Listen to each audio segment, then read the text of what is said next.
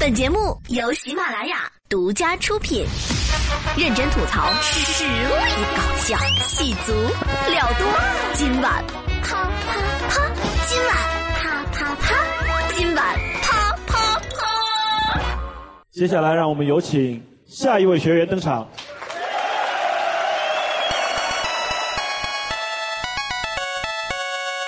位小伙伴，大家好，欢迎收听今晚啪啪啪，收听五分钟，啪啪两小时。我是无耻老贼 T 博士。前两天呢是一年一度的双十一，说到这里呢，我就不得不吐槽，以前的光棍节，在这一天，像我这样的单身狗就是两个字：寂寞。我空虚寂寞，我好冷哦，没那么严重吧？自从双十一取代了光棍节之后，情况就不同了。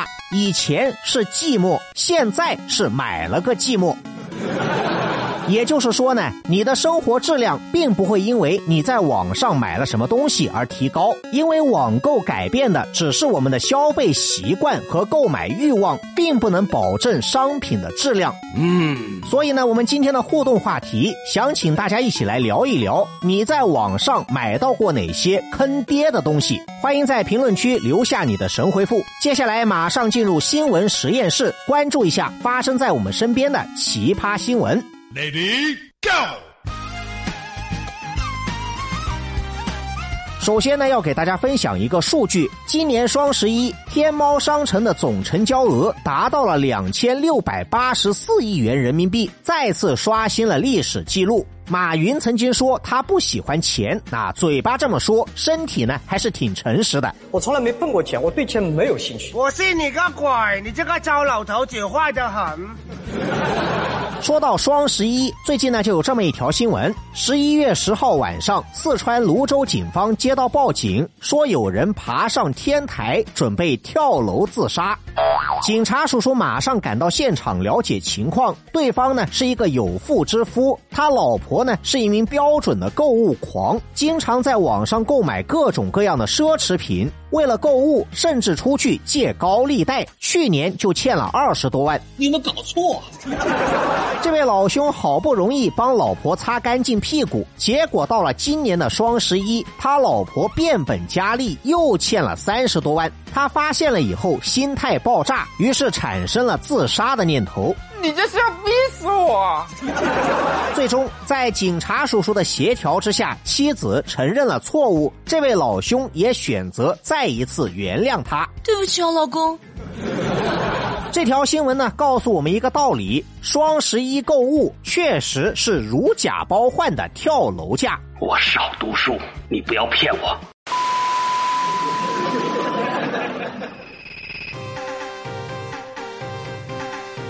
最近呢，有网友问了我一个非常有趣的问题：T 博士，假如你是武大郎，发现有人下毒，你要如何自救？你死定了，你不用想了，你。那么我就有点搞不懂，为什么要问我呢？你是不是觉得我比较有发言权？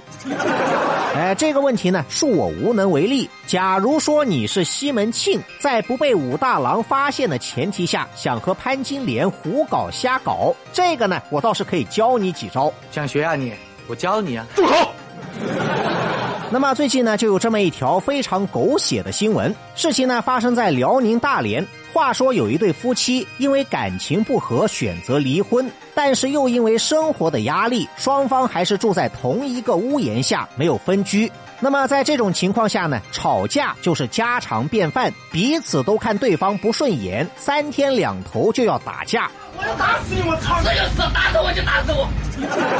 直到有一天，女方受够了这样的生活，于是呢，就亲自下厨煮了一碗面。来来来，大郎来吃面。哎，你看这个面，它有长有宽，就像这个碗，它有大有圆。碰巧这天呢，大郎事先已经在外面吃过了，于是呢就把这碗面给家里的狗吃，结果第二天狗就挂了。那么这件事呢就引起了大郎的怀疑，于是拨打电话报警。在警方的调查之下，金莲只好承认是他在面里下了老鼠药，目的呢就是为了毒死大郎，自己一个人住。赶尽杀绝是吧，是呀。最终，法院判决金莲杀人未遂，有期徒刑三年。那么这条新闻呢，也告诉我们一个道理：在所有的感情纠纷当中，受伤最深的永远都是单身狗。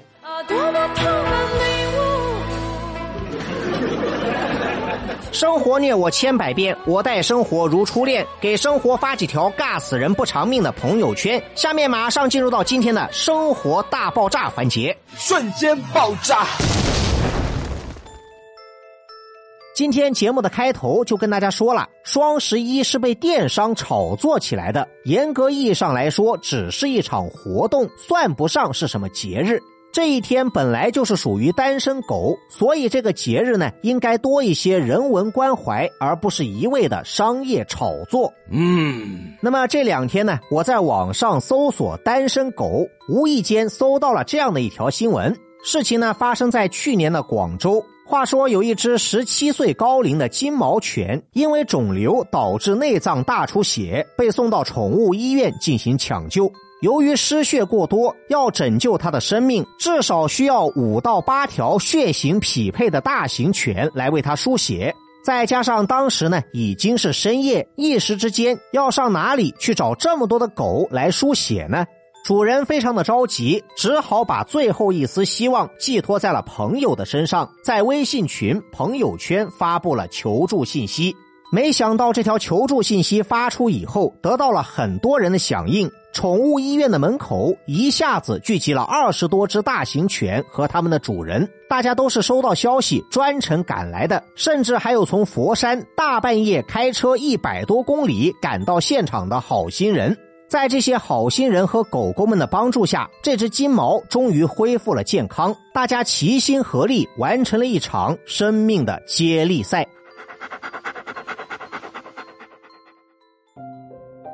在大街上呢，我们随处可以看到献血车。就算是没有献过血的人，也知道无偿献血是一件非常光荣的事。赠人玫瑰，手有余香。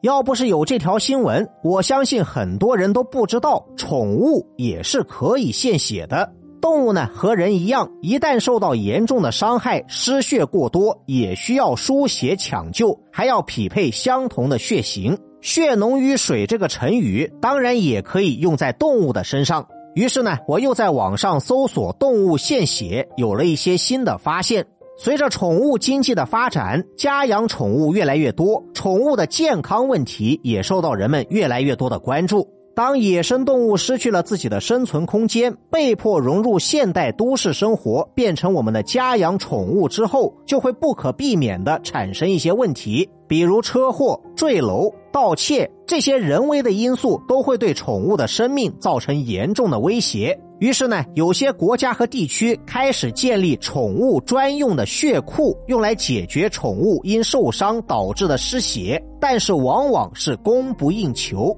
因为绝大多数的人对宠物献血的了解几乎是空白，压根就不知道有这回事。为了解决这个问题呢，国外的管理部门会专门饲养一批退休的赛犬，定期采集它们的血液，用来补充库存。也有人觉得这种做法呢不人道，等于是把这些狗变成了血液的奴隶，跟吃狗肉有什么分别？可是呢，他们并不知道，就算如此，血液的库存还是远远不够。很多需要救治的宠物，由于得不到输血，只能眼巴巴的等死。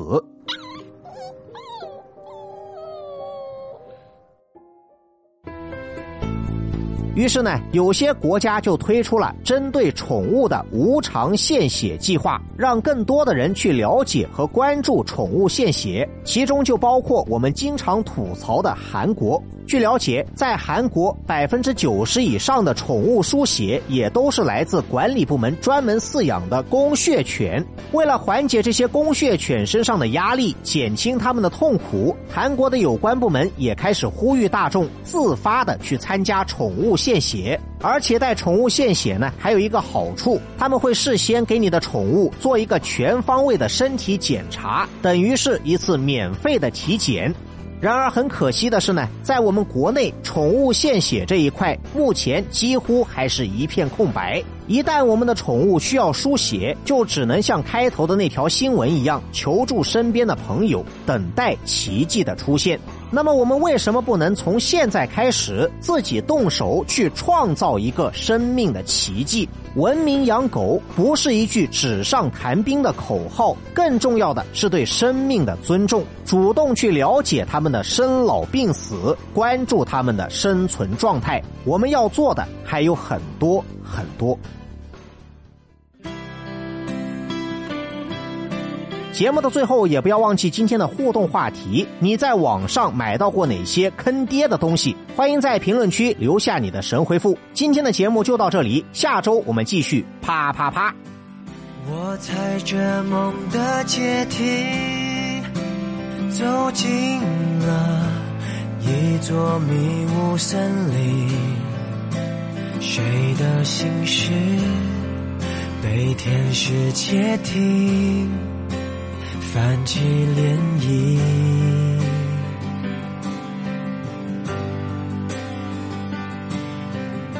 时间它帮我设计，下一秒谁是神秘嘉宾？小心翼翼揭开了面具，掌声鼓励。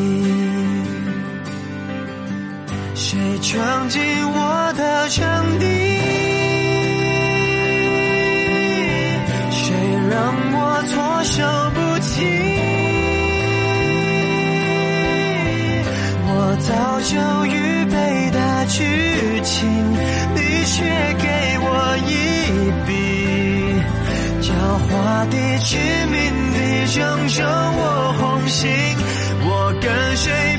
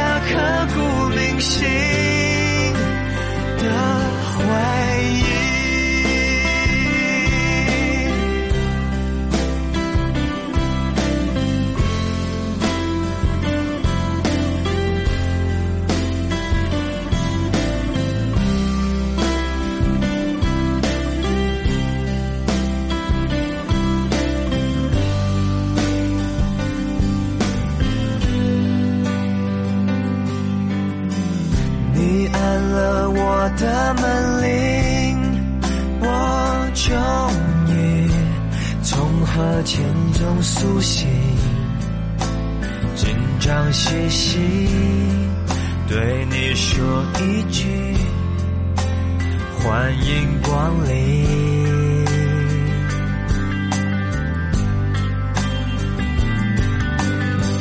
全场观众都离席。剩下我还在原地寻觅，耳边听着谢幕的歌曲，走不出去。谁闯进我的场地？谁让